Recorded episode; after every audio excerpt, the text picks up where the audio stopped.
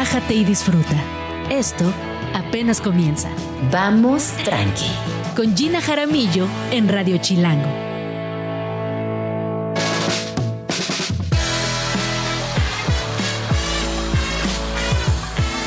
Muy buenos días, bienvenidos a Radio Chilango. Esto es Vamos Tranqui. Son las 11 de la mañana en punto. Mi nombre es Gina Jaramillo y les deseo que tengan un increíble viernes. Cuéntenme por favor qué están haciendo, qué planes tienen. ¿Cómo los trata? ¿Cómo les trata la Ciudad de México? He escuchado de todo aquí en la cabina, gente que llegó corriendo porque había mucho tráfico, gente que llegó muy temprano porque contaban que estaba muy alivianada la ciudad. Yo soy de esa fracción de ciudad leve. Hoy llegué muy rápido, no hubo tráfico, todo fluyó, pero cuéntenme cómo les va el día de hoy. También les recuerdo que es viernes y estamos abiertísimos a poner la rola que quieran. ¿Qué tienen ganas de escuchar? ¿Con qué rolas se despertaron? ¿Qué, qué están pensando? Estamos aquí en arroba Jean Jaramillo y arroba Chilango, muy pendientes de todas sus propuestas, observaciones, comentarios, dudas, preguntas. Ya saben, el micrófono también es de ustedes. ¿Qué va a pasar el día de hoy? Aquí en Vamos Tranqui. Vamos a hablar acerca de mitos y realidades del tarot. Para esto me acompañará Diana Barón. Sin duda, un tema que a muchas personas nos interesa y que tenemos dudas. ¿Dónde surgió el tarot? ¿En qué culturas está presente? Eh, ¿Qué es exactamente ese juego de cartas, ese mazo de cartas? ¿Y por qué hay tantas personas que siguen al tarot alrededor del mundo? También, para los amantes del jazz, tenemos entrevista y música con Calacas Jazz Band que nos vienen a invitar a sus siguientes presentaciones y estarán aquí en la cabina de Vamos Tranqui. También hablaremos acerca de ciencia ficción, un tema que nos interesa mucho. ¿Quiénes son hoy por hoy las grandes plumas de la ciencia ficción en Latinoamérica? qué está pasando también con esta movida tan grande de mujeres en la ciencia ficción. Y ojo, eh, no solamente en México, sino en todo el territorio y en el mundo, hay muchas mujeres que por primera vez han sido visibilizadas en este género que por años, que por años estuvo eh, en su mayoría ocupado por plumas masculinas. Para esto estará Javier Silvestre, así que vayan preparando todas sus preguntas acerca de la ciencia ficción. Y también, como es viernes, estará con nosotros Mi Pau. A partir de hoy estrenamos sección quincenal con ella para meterle velocidad, ritmo e intensidad a nuestros viernes porque sabemos que esta ciudad de hoy al domingo simplemente no para. Escríbenos en Twitter o Twitter o X o X o como le quieras llamar. Arroba Jim Jaramillo y arroba chilango.com. Uso el hashtag Vamos Tranqui. Son las 11 con 6 minutos. Estamos aquí en Vamos Tranqui. Hoy traemos un tema que yo creo que a muchas personas nos interesa, nos llama la atención, nos gusta también, eh, nos gustaría saber qué hay detrás del tarot. Para hablar acerca de mitos y realidades del tarot, me acompaña el día de hoy Diana Barón. Ella es chilanga, es médico especialista, es profesora, es tatuadora y también es tarotista. Bienvenida, Diana. ¿Cómo estás? Muchas gracias. Muy bien, muy emocionada de estar aquí y contarles del tarot, de sus mitos, de sus realidades, de todo lo que, de lo que la gente escucha respecto al tarot. Oye, a ver, cuéntanos, ahora sí que vamos desde el principio. ¿Cómo iniciaste tú en este camino de tarotista? Pues en realidad no tiene tanto tiempo. Eh, como les platicaste, yo soy médico, entonces durante la pandemia yo estaba totalmente inmersa en el tema de los hospitales, de estar adentro de eh, pisos COVID y demás. Eh, la verdad fue algo muy, muy complejo para mí porque llegó un punto en el que ya no podía yo con tanta presión, ya estaba yo muy harta. Y de pronto un amigo me dijo, oye, fíjate que estoy aprendiendo a leer el tarot. Y le dije, ah, pues fíjate que yo tengo uno que compré cinco años antes de esto y que nunca me atreví ni siquiera a abrir. Porque en mi mente siempre pensé que era algo como como prohibido, como oculto, como todo el tema del tabú respecto a qué podrías ver que tal vez no deberías de estar viendo, ¿no? Y entonces empecé a, leerlo junto con él y de pronto amigos muy cercanos que yo les empezaba a leer la carta me decían, es que está cañón lo que nos dices y parte de lo que yo presiento un poco es que más allá del, mensaje es quien lo transmite, ¿no? El, tarot tiene mucho que ver con quién transmite el mensaje para poder interpretar lo que sale en las cartas. ¿Qué es el tarot exactamente? ¿Es una lectura del futuro? ¿Es una radiografía de lo que te está sucediendo en el presente? ¿Son posibilidades para tomar decisiones? Qué es exactamente el tarot y para qué nos sirve y por qué nos fascina tanto. Exactamente. Mira, lo dijiste perfectamente. Mira, creo que al final de cuentas el tarot tiene muchas vertientes. Originalmente el tarot se utilizaba como una carta de juego, era una baraja para jugar. Em, que con el tiempo, tomando en cuenta sus imágenes ¿Dónde específicas. nace el tarot? Em, nace en, Europa, Mm. específicamente eh, en, en el año, bueno, en el siglo XV aproximadamente. Y desde el siglo XV se utilizaba para carta de juego, pero respectivo a sus El de imágenes, Marsella, que es el, más, Marsella. el más El popular. clásico. Sí, sí, Hay sí. dos que son como los más eh, clásicos, que es el de Marsella y el Rider White, que ese ya sé como que es una evolución desde Ok. del de Marsella. Y eh, con las imágenes que tiene el tarot, que todo- todos los tarots tienen las mismas 78 cartas, que están divididas en arcanos mayores y menores, y lo que se hace es tomar en cuenta la, la carta, la imagen de la carta, y sobre eso hacer una interpretación. Hay gente que lo utiliza como método adi- adivinatorio, el clásico, ¿no? De te vas a casar con un güero de ojo azul. este, pero yo, yo personalmente, cuando empecé a leer las cartas, cuando empecé a, a indagar más en el tema del tarot, me di cuenta que es algo mucho más terapéutico. Y justo lo describiste perfecto, es una forma de hacer una radiografía de qué está pasando en este momento para poder orientar o guiar a tomar una mejor decisión sobre algo que a lo mejor no estás tan seguro. ¿Hay cartas buenas y cartas malas? No, eso es algo que me encanta decirle a la gente. Usualmente cuando voy a hacer una lectura y más si veo que la persona está nerviosa o tiene como miedito o lo que sea, siempre les digo, a ver, lo más importante es entender que no hay cartas buenas ni malas, hay cartas. Hay cartas que nos van a decir mensajes que nos va a encantar escuchar y a lo mejor cartas que nos van a decir cosas que no nos van a gust- gustar tanto de escuchar, pero es importante que lo tomemos en cuenta. Por eso es tan importante ser receptivo a la hora de estar escuchando el tarot, porque no todo lo que te van a decir es muy lindo siempre. ¿Puedo sacar una carta? Por favor, claro que sí. me está así vibrando la manita hacia el tarot. Claro no, que es que a mí sí. me, me encanta la idea de que existe el tarot. Y además, eh, hoy veo como una generación tarotista importante. Mucha gente jovencita, está, pero joven, está jovencita, está aprendiendo a leer el tarot, está con el y hay muchas interpretaciones ahora del tarot. Tarot de hadas, tarot de gatos, tarot de no sé qué. Y, y todos esos devenires del tarot también se valen.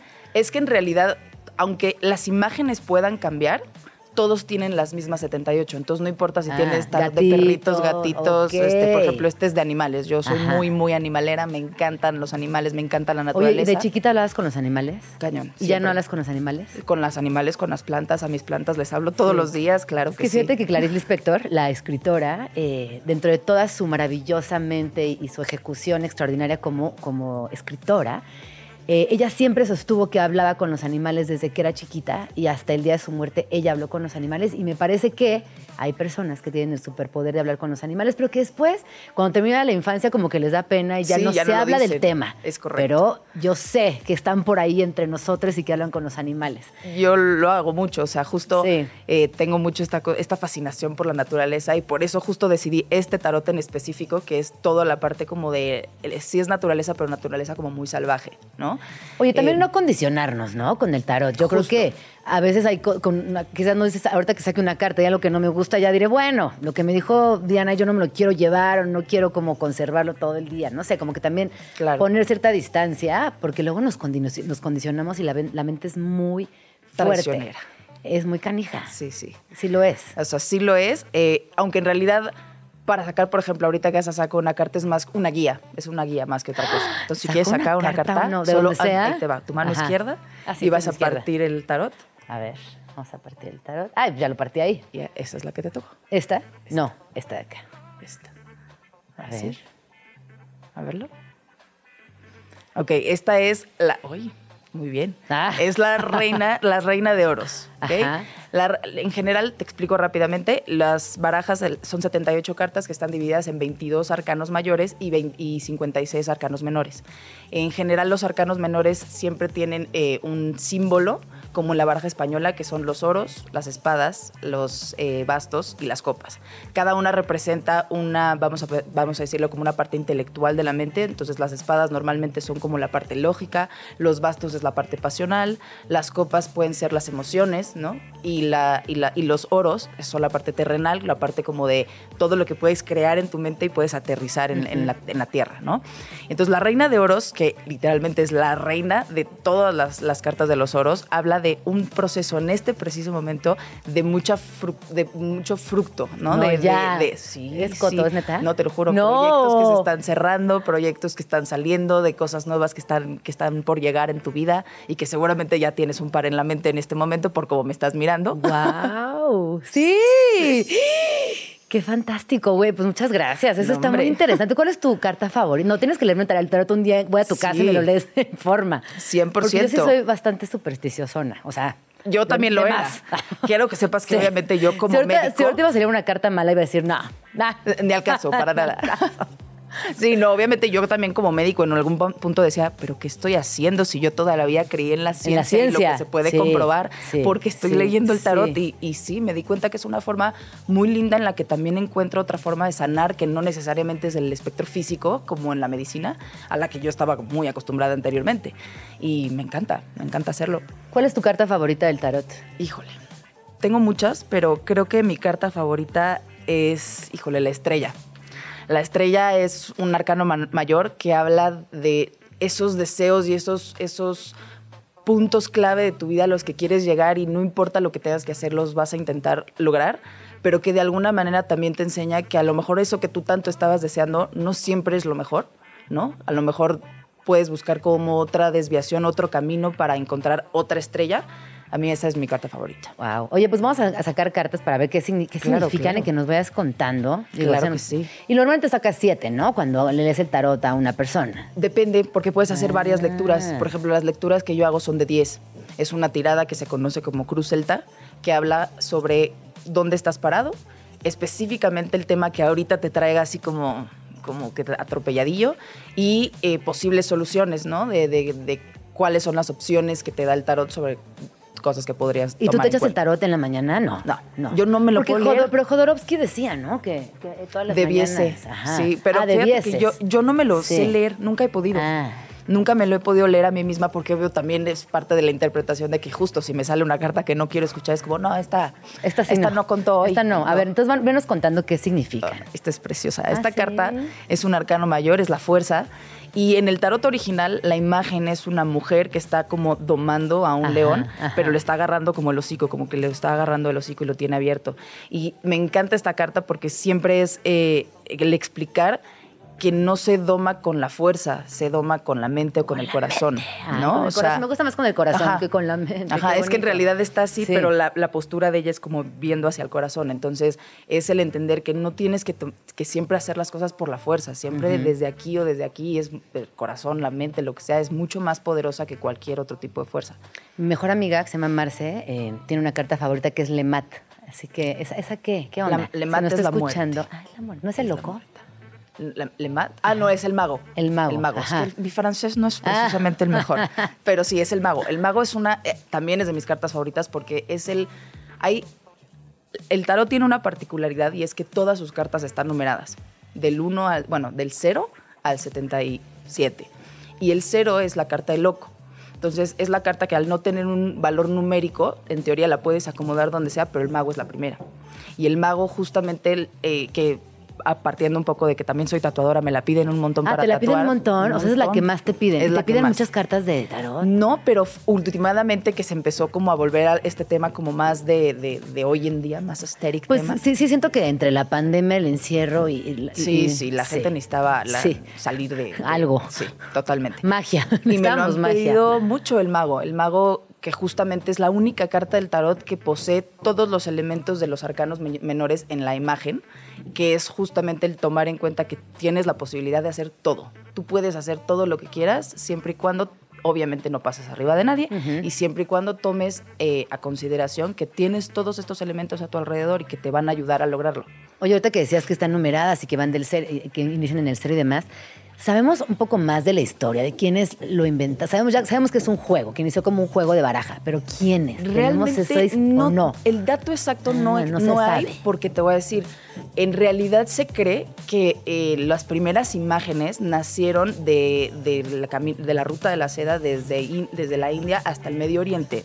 Y, con el tiempo, cuando llegaron a Francia, se empezaron a agregar cartas como la papesa, ¿no? que son ya símbolos más religiosos, la muerte, el diablo. Esas cartas no existían originalmente en el tarot porque eran pues, símbolos religiosos, que no tenían nada que ver, pero justo algo que siempre queriendo hacer propaganda, qué, barbaridad. Justo, justo. ¿por y, qué? Y algo que siempre le digo a la gente es, a pesar de que hay imágenes religiosas, nada de eso se traduce en religión. O sea, realmente algo que me gusta mucho el tarot es que la religión, a pesar de que hay imágenes religiosas, no se toman en cuenta, no entran en, esta descripción. Sí, digamos que también eh, quienes han leído el tarot y han pasado este conocimiento de generación en generación han ido acomodando estos, estas propagandas es correcto. Este, religiosas al margen. Es correcto, es correcto. A ver, ¿esta qué es? El 5 de bastos. El 5 de bastos habla normalmente de conflictos que nosotros tenemos en nuestra propia cabeza, que no necesariamente son como frenos, más no es, es algo que tú solo vas a poder resolver, que no, no necesitas algo así muy extremo. Pero ese está en la baraja normal, ¿no? También. Correcto. Todo, eh, todos los que están, acuérdate que en la baraja española normal van del, como digamos, el as, que sería pues, el, as, al rey, ¿no? Y entonces tienes del as al rey de bastos, el as al rey de espadas, de copas y de oros. Entonces, por ejemplo, esta sería la reina de oros y este el cinco de bastos. Ajá. Me acuerdo que Messi se la, se la tatuó o se le iba a tatuar si ganaba el mundial o algo así. ¿En serio? ¿Nunca viste ese video? Ah, no. Bueno, pero está que está Messi, Lionel Messi, con los de la escaloneta, que así es el sobrenombre de la, de la selección argentina de fútbol. Y entonces están jugando con, una baraja y empiezan a decir, bueno, si tú la adivinas, este, ganamos el mundial. Tras, no, pues reina de corazones y salía. ¿Cuál? Y luego así, ¿no? El papu. Y decía, no, pues este. los rubíes, no sé, no me sé las cartas, pero cada vez que las iban tirando y la iban atinando. Y entonces Messi, que tenía ya como muchos años queriendo ganar un mundial y era como lo único que le faltaba para colocarse como el mejor de la historia, saca esta carta. ¿Fue el 5 de bastos? Fue el 5 de bastos, la pone imagina, es el video, el video es padrísimo. Entonces, todo mundo que no. todos los güeyes se tatuaron la carta que les había salido jugando con la baraja. Y mira, ahora que lo mencionas, que también tiene mucho que ver. O sea, al final de cuentas, el 5 de bastos, tomando en cuenta este contexto del que estaba Messi, era lo único que le faltaba para él considerar ah, que era el mejor del mundo. Entonces, era ese conflicto que en su mente se iba a resolver. Messi, si nos estás escuchando, aquí está la respuesta a lo que sucedió ese día con tus compañeros eh, de equipo de fútbol. A ver, vamos a sacar otra y nos vas contando. Ese es, el, el, 6 de bastos. Es una carta que normalmente aparece cuando estás pasando por un momento, vamos a llamarle oscuro o no mm, precisamente luminosa. Exacto, no precisamente luminoso. Entonces, eh, es una carta que nos explica que al final de cuentas todo siempre va, tiende a la, mejoría, ¿no? O sea, los, los bastos que siempre nos hablan como de estas partes pasionales nos explican que en algún punto cuando algo se ve muy, muy oscuro, es importante tener este, este, esta proyección de ver el punto de luz porque en algún punto va a llegar. Claro. No te vas a quedar siempre atorado ahí. Y me gusta que, bueno, no fue una lectura de tarot, en realidad fue como una, una breve guía, pero me imagino que ya en las lecturas personalizadas, pues dependiendo de la pregunta, se irá también resolviendo el conflicto. ¿Dónde podemos seguirte para tatuajes y lecturas de tarot? Ay, me encanta, me está encantando esto. y tatuadora. Eh, y doctora. Y doctora. Y amiga, y eh, esposa, todo. Todo. El paquete completo. Pues estoy en redes como arroba varoncita con V y S. En todas mis redes sociales estoy igual, así que no hay pierde. Qué bonito está tu tarot. Muchas gracias. Y imagino que también ha pasado por muchas manos. Es correcto. Es más, por ejemplo, hay, hay tarotistas que no te dejan tocar sus cartas. No, yo todo lo contrario. No, conmigo Oye, como cuando alguien trae un cuaracito colgando. Ay, qué bonito. Y lo agarran. Es como, no. No, yo al contrario. Ah. Siento que si no los tocan las personas, no trae la energía que necesito para poderlo leer. Ahorita vamos a poner una foto de verdad. No sé qué bonito está este tarot. Y qué bonita también la historia de que estuvo eh, en el encierro, ¿no? Como estuvo eh, sin, sin, sin, ser usado mucho tiempo. Y después se volvió una herramienta muy bonita en tu vida. No, está hermoso. Pues muchas gracias. Regresa pronto. Me voy a leer el tarot contigo. Con todo el gusto. Me interesa. Me encanta. y me quedo con la carta tan bonita que saqué al principio también tu, reina de, oros es muy reina importante. Estás en un punto muy importante de tu vida en el que vas a empezar a lograr, digo, no quería, no que no, pero ya lo vas a empezar a ver tangible. A materializar. Oye, después de tantos años, ahí sí. Muchas gracias. Con todo el gusto. Qué, qué linda visita. Muchas gracias. Gracias. Saludos a, a todas en casita, por favor, de mi parte. Estás escuchando Vamos Tranqui con Gina Jaramillo.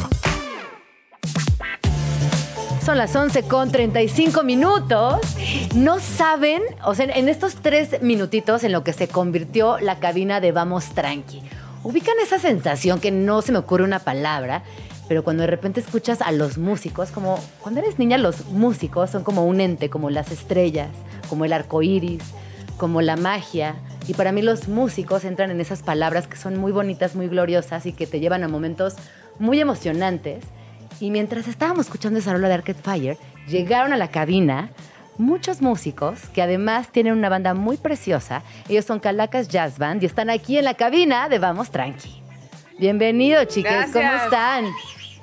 Oigan, a ver, ¿cuántos somos? Uno, dos, tres, cuatro, cinco. Cinco integrantes de siete que conforman la banda. Están aquí de visita. Ya me gustaría que nos contaran desde el inicio. ¿Cómo se formó este proyecto que además celebra 15 años de trayectoria y tendrán dos presentaciones en la Ciudad de México? Y son una de las bandas más representativas del hot jazz en nuestro país. ¿Cómo se forma? ¿Cómo inicia este proyecto? Bueno, esto inicia como un proyecto estudiantil para pasar una materia en la escuela y entonces, em, pues de repente se empieza a hacer ese contacto con el estilo, hablando del jazz tradicional, ¿no? Estos estilos del jazz. Y eh, hubo como la inquietud de no solamente dejarlo como una materia, sino empezar a sonarlo un poco más. Y un día se dio a la tarea de empezar a tocar y se buscó pues un lugar donde ensayar como no había, nos fuimos a un parque y empezamos en el Parque México. Y este y de ahí pues la gente pasaba y nos dejaba dinero mientras uno ensayaba y fue algo muy raro. Entonces empezamos a ir a tocar y, decidimos que queríamos hacer algo respecto a la banda y, y empezar a juntar para pues, grabar un primer disco. Y entonces durante un año estuvimos yendo a tocar al parque para pagar el primer disco, porque así, eso fue muy rudo en los inicios, pero fue muy bonito. Y entonces de ahí fue que eh, empezamos a, vivir la aventura de, de la música. La música con Calacas y bueno, pues eso nos trajo hasta acá. Pues qué, qué bonita historia. Y cuéntenme algo de, bueno, vamos hasta allá. Es que toda la cabina está ahora sí que ocupada y está inundada y eso es muy bonito. Nunca habíamos tenido tanta gente al mismo tiempo en la cabina, así que también nosotras estamos muy emocionadas por, por ver también nuestro espacio otro, de otra manera. Eh, ¿Cuántos años llevas tú en, en, la banda por allá? Hola, buenos días. Preséntate. Este, yo soy Gastón, Gastoncito Artigas. Este, yo entré a la banda en el 2019. Vine como este, previendo la pandemia. Toqué una o dos veces con ellos y se vino la pandemia y no tocamos más. Este, pero, pero estuvo muy bonito porque yo venía tocando también justo en la calle, también con un grupo que, que había imitado los pasos de Calacas, que se llama Cóctel Nervios, haciendo eh, swing. ¿En Argentina? O acá? No, aquí En, México. Yo, vine, ya soy legal, ¿eh? pero ah. en ese momento estaba trabajando en la calle y... Este, me invitaron ahí a participar con ellos y desde entonces hemos armado esta hermosa familia cada cosa en la que yo estoy ayudándolo con, con la dirección un poquito de los ensayos y escribiendo algunas partituras para, para que no se pierda Fer. el contrabajista. Por acá, ¿qué dirían hoy a 15 años? Que 15 años es, o sea, si pensamos en la vida de un ser humano, 15 años es un montón. Y en algunas culturas como la nuestra, además, es muy significativo, o sea, tiene una carga emocional importante. Y me imagino que como proyecto creativo, un proyecto autogestivo, un proyecto musical, donde además tantas mentes creativas requieren concentrarse, organizarse, ponerse de acuerdo, aprobar o, o, declinar muchas otras cosas. Si me pudieran decir brevemente cómo han sido estos 15 años, ¿qué nos compartirían? Pues mira, esto es una bella familia muy disfuncional. Así que. Me encanta. Así que, eh, como encontramos la forma de, resolver las cosas, cada una es, diferente. Pero con los años se van acomodando, como dices, algunos eh, roles, algunas eh, formas de trabajo, ensayar, horarios, etc. Y poco a poco vamos comprendiendo que cada uno de nosotros somos diferentes y cada uno tiene una locura distinta y eso es lo que nos encanta de estar juntos haciendo locuras. Eso y creo que también, perdón, la infraestructura, porque justo todo lo que no se nota después de lo musical, ¿no? También es sumamente importante, entonces la parte administrativa, ¿no? Crear un negocio y este y darle la seriedad, ¿no? Eh, y sacrificar pues también muchas cosas porque pues está súper bonito tocar y emocionarte y eso, pero pues necesitas llevarlo a más, ¿no? Entonces sí es un trabajo bastante fuerte, pero pues creo que se ha logrado hacer algo este, interesante dentro de esto. No, y sobre todo la música que requiere muchos ensayos, ¿no? Bueno, como la, como la típica playera del amigo músico de no puedo, tengo ensayo, ¿no? Como siempre nuestros cuates músicos, oye, tenemos este plan, no, no puedo, tengo ensayo, oye, no, no puedo, tengo ensayo. Y a mí me parece que es, es, un reto también eh, asistir a los ensayos, disciplinarse y claro, tú llegas y estás en un concierto y está increíble, pero todo lo que hay detrás es un chambón. Estás escuchando Vamos Tranqui con Gina Jaramillo en Radio Chilango. Agenda Chilango. En Vamos Tranqui, siempre hay plan. Para todas las personas interesadas por los temas medioambientales no pueden perderse Bioferia, un encuentro que llega a su segunda edición este 2023 y reunirá a más de 150 empresas y organizaciones para promover sus agendas de sostenibilidad ante más de 20.000 asistentes presenciales y millones de personas a través de medios de comunicación. Este evento, que se hace en alianza con la Alcaldía Miguel Hidalgo, es un espacio para hablar de sustentabilidad y medio ambiente bajo la premisa Vive consciente, consume responsable. Agenda Chilango. Para todas las infancias y juventudes, amantes de las historias de ficción, fantasía, misterio y más, llegó su momento el Fondo de Cultura Económica, el Gobierno de la Ciudad de México, Educal y el Bosque de Chapultepec tienen el honor de invitar a la edición 41 de la Feria Internacional del Libro Infantil y Juvenil, donde podrán encontrar novedades literarias o esas joyas clásicas que bien vale la pena coleccionar. Además, no solo habrá libros. Como cada año, habrá presentaciones de autores, conferencias y actividades interactivas para todas las edades que desean sumergirse en la literatura, realizadas por más de 20 estados del país y por diversos países participantes como Argentina, Chile, Colombia, Cuba o España. Agenda Chilango. ¿Eres amante de los elotes y esquites con chile del que pica? Te tenemos un plan delicioso y el pretexto perfecto para salir a dar la vuelta cerca de la Ciudad de México. La Feria del Elote y el Esquite es un evento culinario que celebra una de las joyas gastronómicas de México, el elote. Durante un día entero, el 11 de noviembre, podrás sumergirte en un mundo de maíz, salsas y condimentos que harán que tus papilas gustativas estallen. Prepara el estómago para degustar una amplia variedad de platillos a base de elote, desde esquites con queso y chile hasta elotes preparados de maneras originales y deliciosas. Presentado por Agenda Chilango, los mejores planes de la ciudad en un solo lugar. Más información, visita chilango.com diagonal agenda. Son las 12 con dos minutos. Cuéntenos qué tienen planeado para este fin de semana. Yo les recuerdo que el día de hoy, en punto de las 4 y media de la tarde, voy a presentar El Guardián de los Quesos, un proyecto que realicé con Valeria Gallo, escrito por mí, ilustrado por ella. Es un libro que invita a hablar de las familias, del amor, del vínculo entre les hermanes, este, esta energía y este acompañamiento tan bonito que quienes tenemos la fortuna de tener un hermano, una hermana, un hermana, sabemos de lo que estoy hablando. También aborda el tema de los cuidados y nuestro personaje principal es Tigre, un gato muy vago. Así que bueno, esto sucederá a cuatro y media de la tarde en la sala Carlos Chávez, ahí en la UNAM. Y recordarles que continúa todo el programa del, del Encuentro Internacional de Infancias Libres y Diversas, que el día de hoy y el día de mañana tendrá todavía varias actividades. Hoy estará también por ahí una mesa muy buena de migración e infancia, un tema que aquí en Vamos Tranqui hemos abordado varias veces, pero también tomar en consideración lo que sucede con la migración dentro de la ciudad, que quizás es un tema que se nos escapa o que no tenemos tan presente y que es igual de importante porque todos los días eh, eh, hay migración dentro de la ciudad. Habrá también eh, el día de hoy una conferencia llamada La literatura, una cartografía para explorar mundos posibles con Yolanda Reyes que Yolanda Reyes viene de Colombia y es una genia, es una mujer extraordinaria, muy buena escritora y eh, lleva años trabajando con infancias. Así que bueno, ahí está el recordatorio para que nos acompañen el día de hoy eh, a partir de las 3 de la tarde en Centro Cultural Universitario y mañana todo el día. Bueno, ya está por aquí mi siguiente invitado del día de hoy. Él es Javier Silvestre, es conocido como Orden Aleatorio, fue director del Círculo de Lectura Tinta de Silicio en la Biblioteca Vasconcelos, imparte talleres sobre ciencia ficción y actualmente es anfitrión del espacio Desposeides. Bienvenido, ¿cómo estás?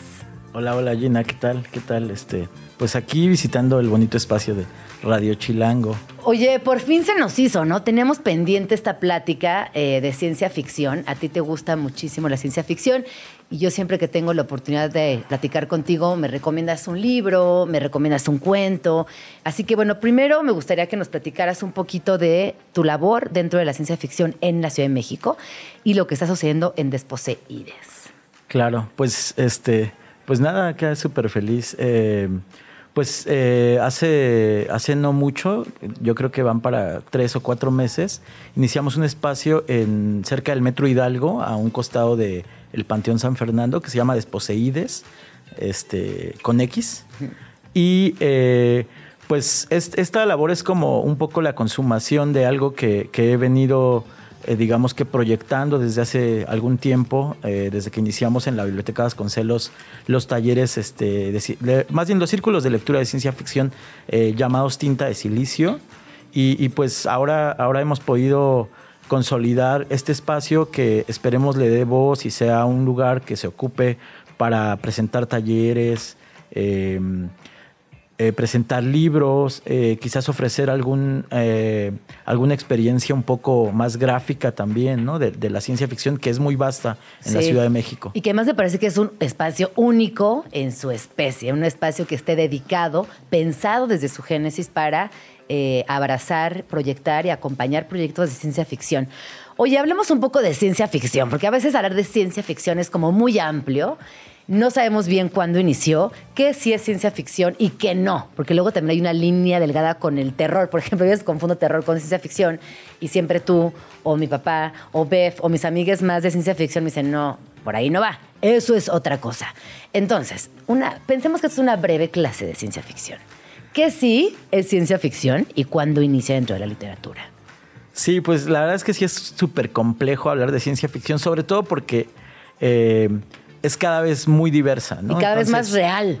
Claro, claro. Y, hay cada vez eh, cosas que, digamos, que se saltan, como dices, de un género a otro, ¿no? Pero que, que uno, uno se pregunta cómo se va a distinguir esto de la ciencia ficción. Es terror, eh, ahora que hay un género muy en boga que se llama el New Weird, y el bizarro, ¿no? Que, son algo que se está construyendo mucho. ¿Y qué son? ¿Qué son? Cuéntanos un poquito. Prácticamente eh, podríamos pensar la ciencia ficción como, como algo que parte de algo que se podría llamar el qué pasaría si, ¿no?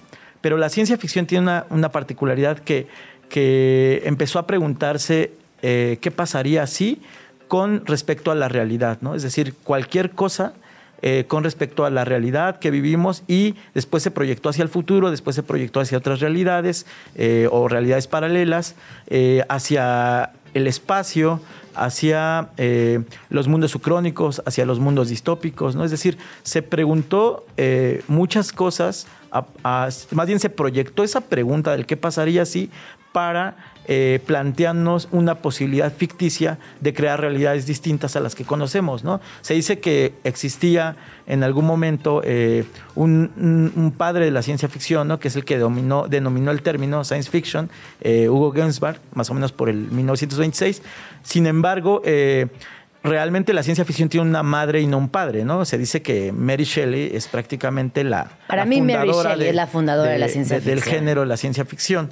Eh, y, pienso que eh, esto es importante porque, porque entonces la ciencia ficción, eh, digamos que parte como de algún, en algún sentido de la disidencia, ¿no? Es decir, no es un género que está pensando en imitar algo, no, no, es algo imitativo, sino es algo completamente distinto, ¿no? A quizás la literatura costumbrista, la literatura realista, ¿no? Entonces, eso le permite pues jugar con un montón de ideas, construir realidades interesantes y pues eh, a partir de eso eh, se complejizó más esta posibilidad de, hacer ciencia ficción, ¿no? Que además no solamente se queda en el hecho de pensar la ciencia como elemento para construir historias ficticias, ¿no? Sino, sino que se agregan otras realidades eh, o otras posibilidades de realidad como lo que se encuentra internamente en el ser humano, ¿no? Que, más ahorita acabas de decir que lo que se encuentra internamente en el ser humano, eso lo quiero conectar rapidísimo con la idea de Mary Shelley. Acabo de leer un ensayo que apunta a que el libro, o sea, Frankenstein de Mary Shelley, en realidad tiene que ver con la maternidad, lo cual me alucinó y me pareció que hasta tenía bastante lógica. Oye, traes varios libros por aquí, veo antologías de ciencia ficción latinoamericana, que esto me emociona mucho, Javi, porque también mucha de la ciencia ficción que hemos leído o que hemos visto viene de guiones y libros originales, eh, en su mayoría europeos, de Estados Unidos, pero latinoamericano. ¿Qué está pasando con la ciencia ficción en Latinoamérica? Sí, pues eh, justo este es un fenómeno que se puede decir eh, post pandemia, ¿no? A partir de, la, pandemia, ¿no? que nos mantuvo eh, enclaustrados un buen rato, se empezaron a, generar redes como de apoyo virtual entre escritoras y escritores de ciencia ficción latinoamericana. Pero además algo bien interesante es que a diferencia de, la ciencia ficción tradicional, por así decirlo, o ciencia ficción del norte global, ¿no? La ciencia ficción latinoamericana eh, existe a partir de que muchos de, las y los escritores de ciencia ficción eh, toman esa necesidad de querer definirse a sí mismo, ¿no? Es decir, la mayoría de la, ciencia ficción eh, que se leía en el norte, pues, pues la leían Mm, digamos, un, grupo más amplio de personas y sin embargo la ciencia ficción latinoamericana se mantenía como resguardada para un fandom o para un eh, grupo de personas un poco más acotado y sin embargo a partir de, la pandemia empezaron a, crearse vínculos, ¿no? Es decir, la gente que estamos en México empezamos a conocer lo que se producía en Colombia, en Argentina, en Chile, en Uruguay, ¿no? Y viceversa, ¿no? O sea, de aquí para allá. Pero además ocurrió un fenómeno bien importante que, le llaman el, el, Big Bang de la ciencia ficción, ¿no? Es decir, que a partir de, esa época también empezaron a escribir un montón de, chicas, de mujeres, ¿no? Eh, ciencia ficción, ¿no? Entonces también es interesante que ahora eh, la batuta de la ciencia ficción latinoamericana, pues la tienen sobre todo. Yo leí a Andrea Chapela hace poco y me encantó. Ella es mexicana, está haciendo ciencia ficción, está publicada por Almadía y es espectacular. aquí estoy viendo que tienes esta, por ejemplo, de Daniela Arrela, selección y prólogo, relatos pioneros de la ciencia ficción latinoamericana, con ilustraciones de Rebeca Roca, otro proyecto que está eh, liderado por mujeres y que, y que se ve que está buenísimo este libro. Bueno, trajiste muchos libros aquí para acompañarte en la charla. Por ejemplo, tenemos otro que se llama Historia de la Ciencia Ficción Latinoamericana 2, desde la modernidad hasta la posmodernidad, de Teresa López Peliza y Silvia Curlat Ares. Luego, Historia de la Ciencia Ficción 1, que también es de ellas dos y este que se ve que está alucinante, Antología de la Ciencia Ficción Latinoamericana, El Tercer Mundo Después del Sol.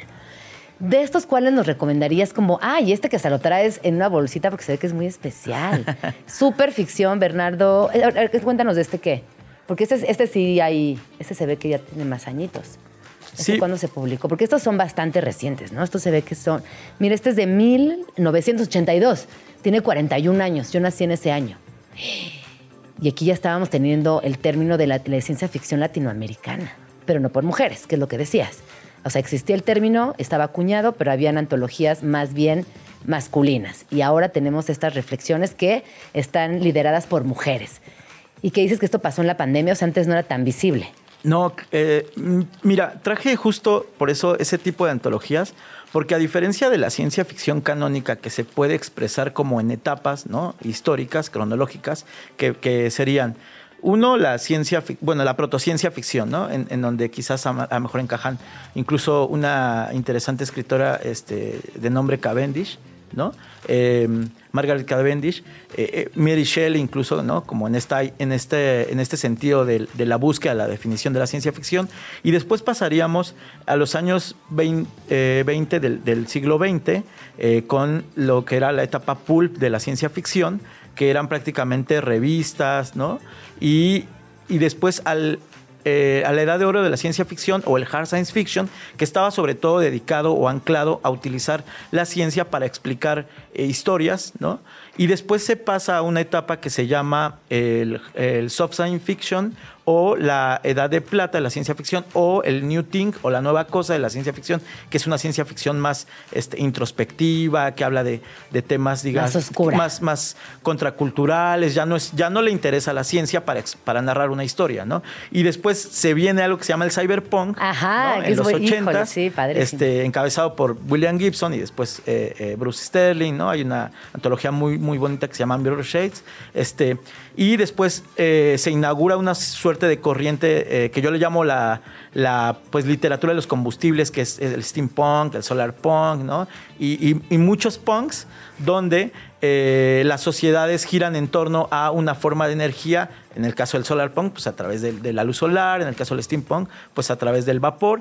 Y sin embargo, la historia de la ciencia ficción latinoamericana no ocurre así. Es decir, no ocurre cronológicamente, ¿no? ¿Por qué? Porque la ciencia ficción en América Latina no se escribe con estas etapas, sino que se da a partir de los entornos culturales que son la forma en la que eh, los escritores y escritoras de ciencia ficción han hecho cuerpo el territorio, ¿no? Es decir, a partir de esta forma del capitalismo pues desigual y combinado, las formas en las que escribimos pues son distintas porque la alta tecnología no está en, América Latina por completo y entonces la forma en cómo se escribe ciencia ficción es a través de la posibilidad cultural, ¿no? Y, es, y, se, y se vuelve una crítica colectiva. Entonces, el qué pasaría así canónico de la ciencia ficción del norte global en América Latina eh, pasa a ser un qué pasaría si colectivo, ¿no? Es decir, donde se, se preguntan culturalmente qué pasaría si la cultura o, las formas este,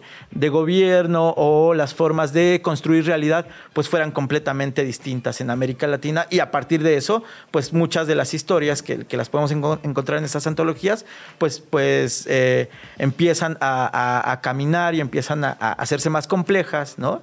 Y, ya no ya no se trata solamente de que la ciencia ficción habla de la tecnología o de robots ¿no? o de eh, solamente de, distopías o de formas, eh, como decía, canónicas de, presentar la ciencia ficción.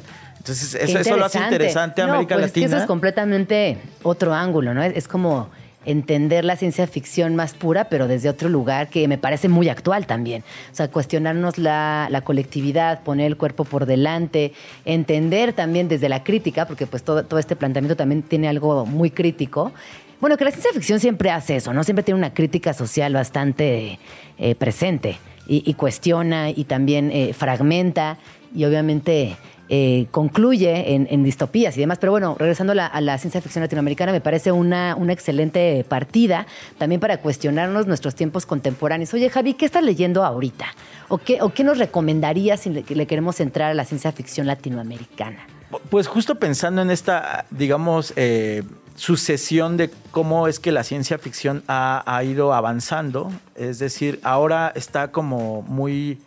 Eh, no es que ahora esté de moda, sino que más bien yo creo que es una necesidad por parte de las y los escritores de, que, también escriben ciencia ficción o, que le llaman ahora quizás literatura proyectiva o no mimética, ¿no? O prospectiva.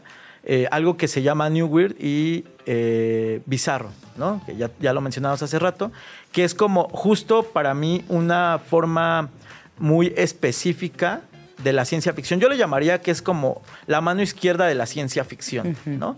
¿Por qué? Porque incluye, es, es, muy política, ¿no? Entonces, ahora, ahora leo quizás un poquito más de Weird, ¿no? Este, latinoamericano, que es como un poquito más centrado en la idea de lo monstruoso, ¿no? Dentro de la sociedad. ¿Y, quién están haciendo Weird? Eh, está, por ejemplo, por ahí Flor Canosa, que es una escritora eh, de eh, Argentina. también, por ejemplo, está Liliana Colanzi, que es una escritora boliviana. Y también recomendaría un poco a un chico que tiene un libro que se llama Miles de Ojos, de apellido Barrientos. Este. Y pues es que en realidad hay muchas y muchos autores, pero justo eh, hay una editorial que se llama Vestigio, que es colombiana, que tiene varios este, libros. Eh, Maximiliano Barrientos. Maximiliano Barrientos, correcto. Eh, y esta, esta, editorial Vestigio, encabezada por Rodrigo Bastidas, pues publica muchas cosas del New Weird y el Bizarro también en España hay una que se llama Orsini Press, pero quizás hay... es más difícil este, conseguirlos. Luego, ¿sabes que En Bookmate, eh, la plataforma digital, tienen muchísimos libros que no llegan físicamente a México, de esas editoriales que son un poco, o ya sea que estén fuera de nuestro país o que son muy, muy específicas, así que también echen un ojo porque luego hay cosas bien interesantes por ahí. Sí, incluso hay, hay, librerías especializadas, ¿no? O sea, digo, quizás no, no en la ciencia ficción, pero sí en, cosas que no llegan a México como Polilla o eh, Utópicas misma. Yo, yo he ido muchos libros Utópicas. Eh, también está una librería hermosísima que se llama Periferia, que está en Ecatepec, que esa sí es especializada en género, ciencia ficción, terror y fantasía. Eh, ahí búsquenlo, Periferia con PH. Ah, está increíble ese proyecto. Pues, pues es que en general la ciencia ficción se mueve demasiado ahora, ¿no? Sí, sí, sí. y y pues eh, en sí, pues por donde le busquen van a encontrar cosas de ciencia ficción y justo la importancia de las antologías, porque la ciencia ficción en América Latina tiende a ser un poco más corta. Es decir, hay más cuentos que novelas. ¿Por qué? Porque la mayoría de las convocatorias son de cuento y, no de ah, novela. Entonces, también eso explica que la ciencia ficción en América Latina... Eh, pues se debe mucho a, los concursos, eh, digamos, prácticamente independientes que existen de cuento. Claro. Oye, Javier, regresando un poco a lo que está sucediendo en Desposeídes, ¿qué viene? ¿Tienen planes, este, presentaciones de libros? ¿Cómo podemos acercarnos también a ustedes?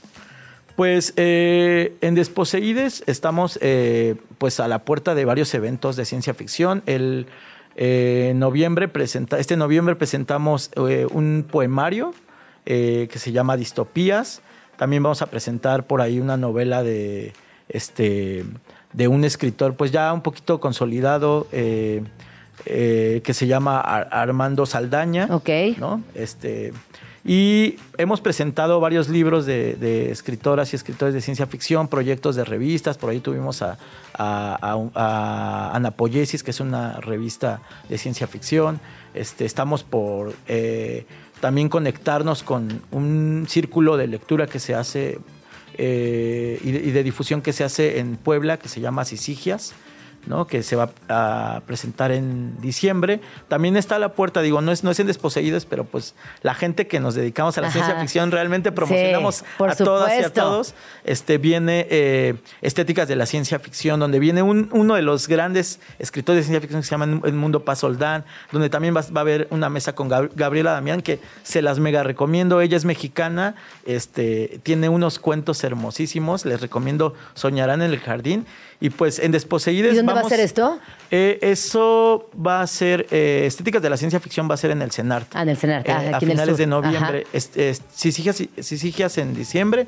Y pues en Desposeídes tenemos eventos cada ocho días y siempre que vayan, si estoy ahí de metiche con ustedes, se acercan conmigo y pues les recomiendo todo, todo y más, me consta. Oye, no, recomienda las redes sociales de Desposeídes y la dirección física, por favor. estamos en Rosales número 6, en la colonia tabacalera, a una cuadra, antes, una cuadra antes de llegar al caballito. Y eh, nos encuentran en Facebook como Desposeídes con X. Y en Instagram estamos como Desposeídes, eh, guion bajo, eh, Coffee Gallery. Y vayan a, visitar los cuadros. Hay, hay una hermosa galería de, obra gráfica de ciencia ficción de, de, creadores mexicanos y creadoras mexicanas. Y pues les esperamos, ¿no? Son bienvenidos y pues eh, a seguir, a seguir con esto de la ciencia ficción. Pues muchas gracias, Javi. Qué emocionante que existan estos espacios en la Ciudad de México, que para todas las personas que aman la ciencia ficción, pues ahora podemos ir, reunirnos y aprender un poco más. Gracias, Javi. Cuídate mucho. Él es Javier Silvestre, conocido como Orden Aleatorio, fue director del Círculo de Lectura Tinta de Silicio y actualmente director y anfitrión de Despose Ides. Estás escuchando Vamos Tranqui con Gina Jaramillo en Radio Chilango. Personajes, personajas y personajos. Orgullo Chilango. No hay chilanga más barrio que ella, pues en su nombre lleva el orgullo de su origen.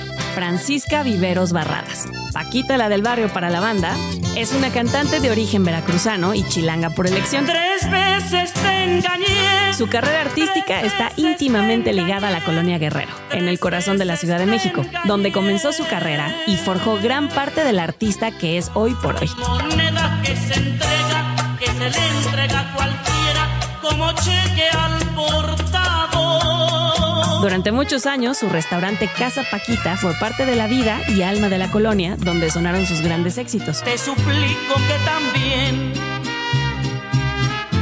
me saludes a la tuya. Antes de que Shakira facturara con sus canciones, Paquita ya lo hacía con sus letras cargadas de sentimiento, honestidad y una que otra mentada de madre que la llevaron a ganar el premio Billboard a su trayectoria y aún más importante, el reconocimiento de un público femenino y masculino que tras generaciones se ha empoderado para cantarle unas que otras verdades a algunos cucarachos. Reina de los palenques y de los shows del cabaret, Paquita la del barrio vive en los corazones de los chilangos con joyitas como Tres veces te engañé, Rata de dos patas y Cheque en blanco, que más de uno hemos cantado en karaokes y noches de borrachera. Rata inmunda, animal rastrero, escoria de la vida adefesio mal hecho.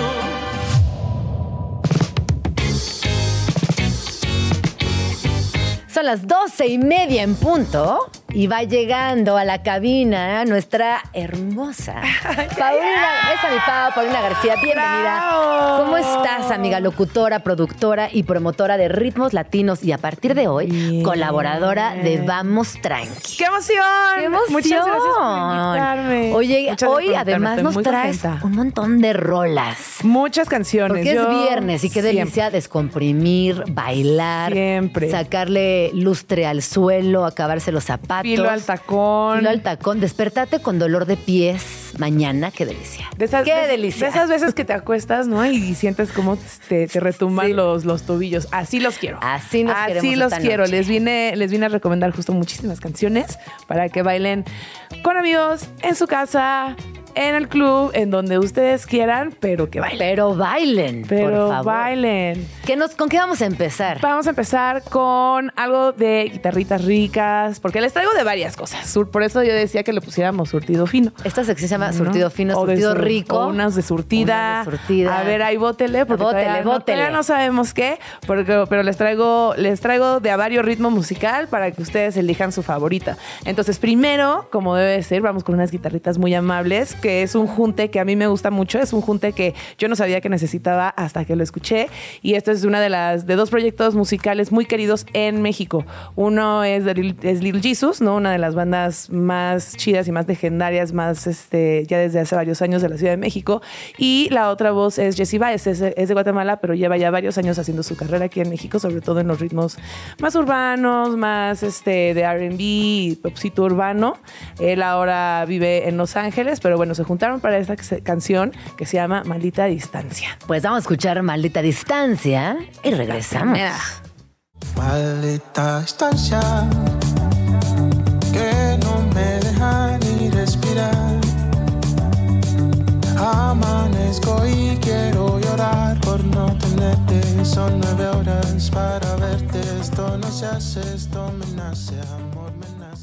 Me gusta mucho esta canción, me cayó muy bien esta canción porque es como algo muy de personas que viven en ciudades que, es, este, muy grandes que se tienen que estar desplazando. Por ejemplo, aquí en, en México, como no, ¿cuántas veces nos has escuchado el, no, pues hasta dónde llega tu amor? ¿A qué código postal llega tu amor? Ya sabes. Y entonces esta, esta, esta canción habla de un cuate que está como muy enamorado de, este, de esta persona. Ajá. Este, y, y la, y la canción dice, ¿cuántas líneas para llegar a tu casa? Me choca ser tan romántico. Así dices, la amo tanto, le amo tanto. Que voy a ir hasta allá. Hermana, si tengo que transbordar, si tengo que tomar, no me importa. No me importa. No Ay, qué bonito, importa. qué romántico. Me gusta, Ese es el verdadero romanticismo chilango. 100%. Cruzar, transbordar, no importa, con tal de verte. 100%. ¿Qué más traes por ahí? Ahora vámonos con algo que no es nada chilango, justo. Eh, vamos con algo de el Reino Unido, ¿no? Esto es de lo más nuevo de Dualipa. Yo, en general, la verdad, no soy tan, tan, tan, tan fan de, Dua- de Dua Lipa. Me gustan como algunas cosillas, pero esta también me pareció muy interesante porque es una colaboración con Kevin Parker, que es este vocalista, líder, productor y figura principal de Tame Impala, por ejemplo, y que también él se ha involucrado con muchísimos artistas a manera de producción eh, y me gusta mucho porque también no sé, no es nada más en su faceta como como psicodélica, ¿no? Le sabe meter a las guitarras rítmicas y le, o sea, no deja de ser una canción de Dualipa, pero también le aporta ahí un, mm. Yo fíjate que a mí Dualipa me gustaba. Yo tengo una hija de 10 años, entonces entenderán que soy una mamá Dualipa. Y me gustaba, todo bien, pero el día que la vi en vivo caí rendida a sus pies. Eso... Para mí es una chava muy talentosa, baila increíble, tiene presencia en el escenario, eh, sus presentaciones inundan por completo a la audiencia. Tiene algo que a mí me pareció elegante y muy bonito. Presenta a cada uno de sus bailarines antes que a ella misma y los pone en la pantalla con nombre y apellido. Me pareció un acto muy humano porque en todos los conciertos de todas las pop stars que he visto en mi vida, que son muchas, nunca me había enterado cómo se llaman los bailarines de las eh, principales cantantes. Antes te enteras cómo se llaman les músicos. Les músicos, pero ¿No? pero no, cada bailarín, cada bailarina eh, iba presentándolo y la verdad es que es una chava muy talentosa y decíamos, ¿no? Como muy inglesa, muy elegante, muy perfecta, como en esta condición que ya no se ve hoy en los escenarios. Exacto, vestida de mujer todo el tiempo. Digo, a mí es que no es, me parece una gran figura pop, la verdad es que 100% sí, de ahí a que, bueno, pues ahí no me doy tanto a sus discos, pero ella como figura pop me encanta, como artista me gusta muchísimo y sí, no escuché una reseña mala de, de los conciertos que de aquí en la Ciudad de México muy bueno. Eso está increíble. Y el promedio de edad en esos conciertos eran de 10 a 13 años. Su público es muy jovencito. Muy joven. Éramos eh, muchas niñas de 10 a 13 y sus mamás. 100%, y tapándome las ojeras. Bueno, pero bueno, vamos a escuchar esto que se llama. Esto se llama Houdini y es de Dualipa, producido por Kevin Parker de Tame Impala. Y se acaba de estrenar, así que paren la oreja. 100%.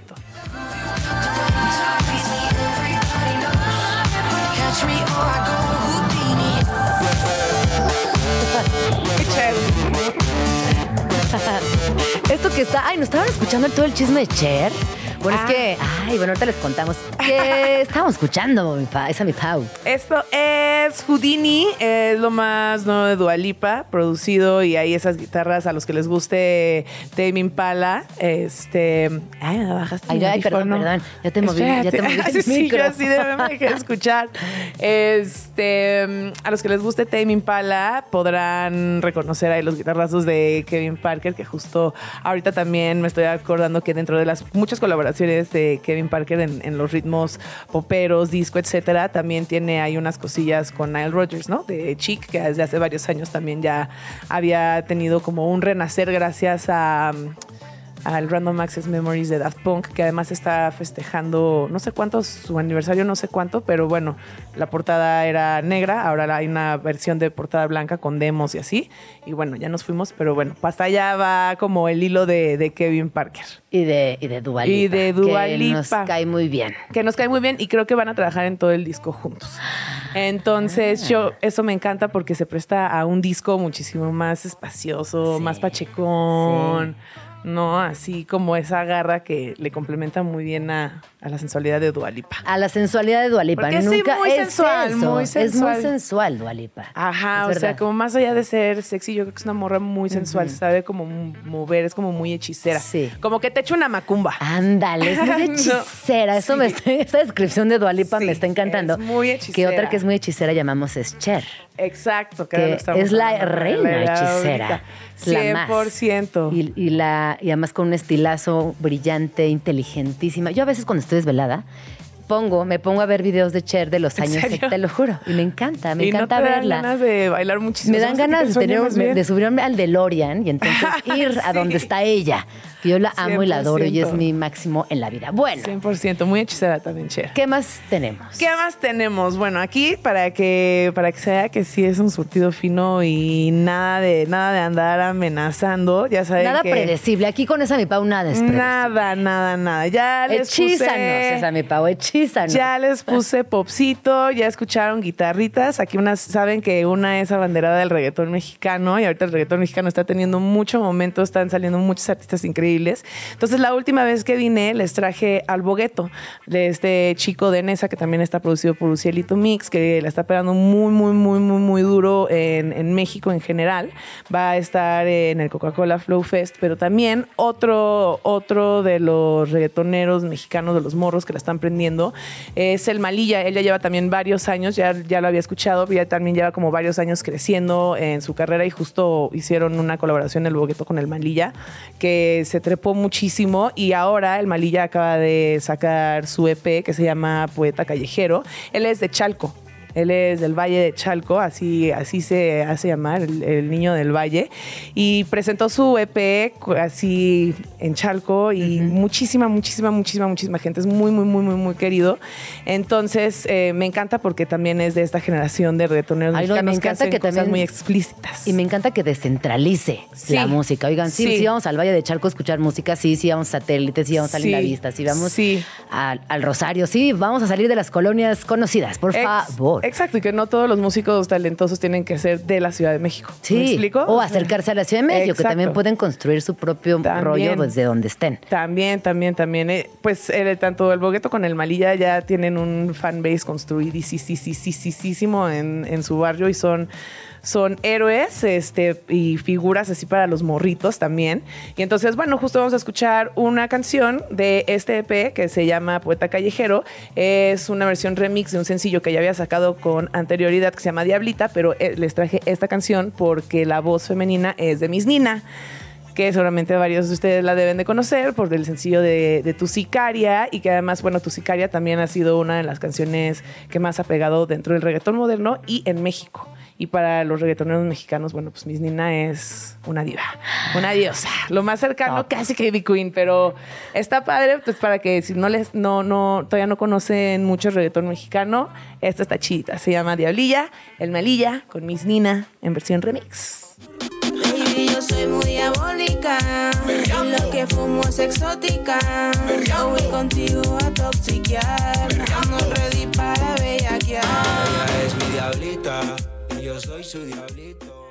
¿Sabes una cosa? Dime. Yo soy muy mala perreando. Siento que necesito, clases, Pau. Enséñame a perrear. Yo te enseño, yo te enseño. Cada vez que le pongo en el espejo, espejo, espejo. Lo hago fatal, fatal, fatal. No, hombre, no, hombre. Si, si, una, si una tiene cadera, sabe perrear. No, te preocupes. Dame unas clasecitas. Sí, sí, sí, ocupo. Sí ocupo actualizarme en el perreo. Porque luego pienso, esa señora que está haciendo el ridículo, o sea, yo podría mejorar. Tengo, tengo oportunidad de mejorar en el perreo. Siempre, siempre se tiene la oportunidad de cada vez llegar más hasta abajo para trapear el piso ahí con la colita. Con estilazo. Muy bien, con estilazo. Con estilazo sexual, diría Toquilla. Exacto, por con estilazo sexual. Oye, casi nos tenemos que ir. qué, rápido pasa. Pero tú tienes pronto una fiesta y nos vas a invitar. Tengo pronto una fiesta, le falta casi un mes a esta fiesta, pero justamente dentro de vayan planeando, porque vayan, vayan marcando su calendario.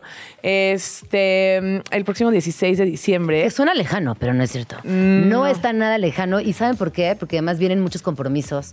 Que si la cena de la chamba, que si la cena con los de la universidad, que, si, las el primas. festival. que si el festival. ¿Cuándo es el Flow Fest? Ahorita que el 25, del 25 al 26. Pero mira, si te pones a pensar en tiempos de festivales, el próximo fin de semana, que es 15, 19 y tantos, es el Corona Capital. El fin de semana que sigue es el Flow Fest. Entonces ahí ya se acabó, ya se acabó noviembre y entonces ya nada más quedan 15 días para, el Flow Fest Es hoy por hoy mi, mi festival favorito. Es muy divertido. Sí. Es muy divertido. Me gusta mucho porque la gente, aunque no conozca muchas canciones de reggaetón de muchos artistas under que de, repente ponen o muy viejos, ¿sabes? Igual se la pasan bien. O sea, de, verdad nada más vas a ir a ver a los morritos bellacones así. Qué lindo. Eh, a mí, me, entusiasma mucho ver a la gente joven. Este es un de una señora muy mayor, pero es que me encanta. Me encanta, me encanta. Tienen una enjundia que aunque uno cree que todavía tiene, ya, no, la, tienes así. No, ya no, la tienes así. Por más Mira. Se fue. Y, yo creo que yo mira que tengo eres enjundiosa. yo soy Tú también soy muy enjundiosa, sí pero eres. no. Pero en él. bueno, a ver, la fiesta, la fiesta La 16. fiesta. Eh, sí, 16 de diciembre, Perreo Millennial va a ser el último Perreo Picnic de, el, de, de este año. El Perreo Picnic es una fiesta que hacemos de día. Eh, Perreo Millennial es el crew de reggaetón al que yo pertenezco, perdón. Y todas las, un, un, una vez al mes, mes y medio, hacemos el Perreo Picnic. Entonces es Generalmente es domingo, esta vez va a ser sábado, empieza a las 2 de la tarde, se termina a las 11 de la noche, mucho reggaetón, muchas micheladas, muchos azulitos, va a ser versión posada, entonces va a haber piñata, se van a poder tomar sus fotos con los Reyes Magos bellacos, este, hay escenario de chicas que, se llama Malditas Genias y habrá, va a haber poncho con piquete, además de todos los, de todos los tragos normales y que van a encontrar el perreo picnic, sobre todo edición poncho con piquete. Me encanta, ya, ya tenemos todos los detalles dónde podemos conseguir los boletos, ir apartando nuestro lugar. Exacto. ¿Y dónde va a ser? Esto va a ser en este nuevo lugar que se llama el Kentucky. Ah, me encanta. Oye, qué lugar, Sobre todo fui a un Halloween, a Halloween de Está padre. Me encantó ese lugar. Era un Kentucky Fried Chicken y ahora quedó ese local gigantesco con una terraza alucinante en el centro histórico. Sí. Lugar son. Al lado de por ahí del caballito. Y un salón muy lindo para echar perreo. Sí, y además. salón, terraza, salón. Exacto, por eso son dos escenarios y además está padre que el salón es el Kentucky como era. O sea, de verdad es que nada más le quitaron las mesas y así lo dejaron como es. La decoración por afuera, el lugar por afuera tiene la fachada de un, de un, de un Kentucky. Entonces, pues de ahí el nombre, ¿no? También. Sí. Entonces, gran lugar, gran lugar nuevo de la Ciudad de México. Váyanlo a ver. Sobre todo vayan a, al Perro Picnic de Tienen de aquí entonces para practicar como yo. Sí, sobre todo de llegar calientes, o sea, calientes y digo calentados, pues. O sea, de que ya con unas flexiones anteriores exacto, y así. Exacto. No este que ay, que me rasgue un músculo y que ya sabes. Nada, de, esas cosas, nada de esas cosas. Oye, Pau, gracias por venir. Gracias por invitarme. Nos vemos muy pronto nuevamente. Y cuéntanos con qué rola nos vamos a despedir el día de hoy. Los voy a despedir con algo que me gustó muchísimo. No es este nuevo de esta semana, ya tiene, ya tiene varias semanas, pero yo no lo conocía. Aprovechando que Caitranada acaba de venir a la Ciudad de México. Caitranada es un productor, me parece que él es inglés no me acuerdo, pero él este, ha venido ya desde hace muchos años a la Ciudad de México, es de los productores más escuchados de, los, últimos, de los últimos años. Me, acuerdo que vino al primero o al segundo ceremonia, ahora que va a ser el ceremonia como de 10 años, me parece aprovechando, pues este Caetana lleva ya mucho tiempo viniendo a la Ciudad de México y se acaba de juntar con este rapero que se llama Aminé para hacer un álbum colaborativo. No sé cuántos álbumes van a hacer, pero bueno, este se llama Caetraminé ah. y tiene unas rolas muy, muy, muy, muy chidas. Me recuerda muchísimo justo como a cuando Danger Mouse se juntaba con este cuate de los Shins a hacer su proyecto que no me acuerdo cómo se llama, pero estas, estas uniones de productores con diferentes, diferentes vocalistas que los sacan a ellos en vez de hacer un así de, ah, yo mi disco de productor con diferentes voces, un disco colaborativo enfocado en tal vez un solo artista o en lo que puede salir entre estos dos artistas.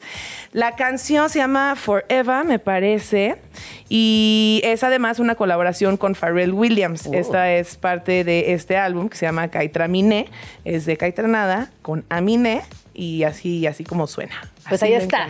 Nos vamos con esta rola y nos escuchamos el lunes en punto de las 11. Bonito fin de semana. Gracias.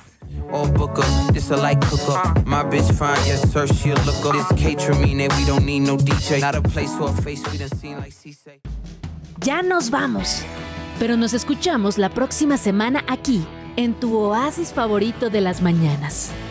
Vamos tranqui, con Gina Jaramillo en Radio Chilango. Radio Chilango, la radio que... Viene, viene, ¿eh?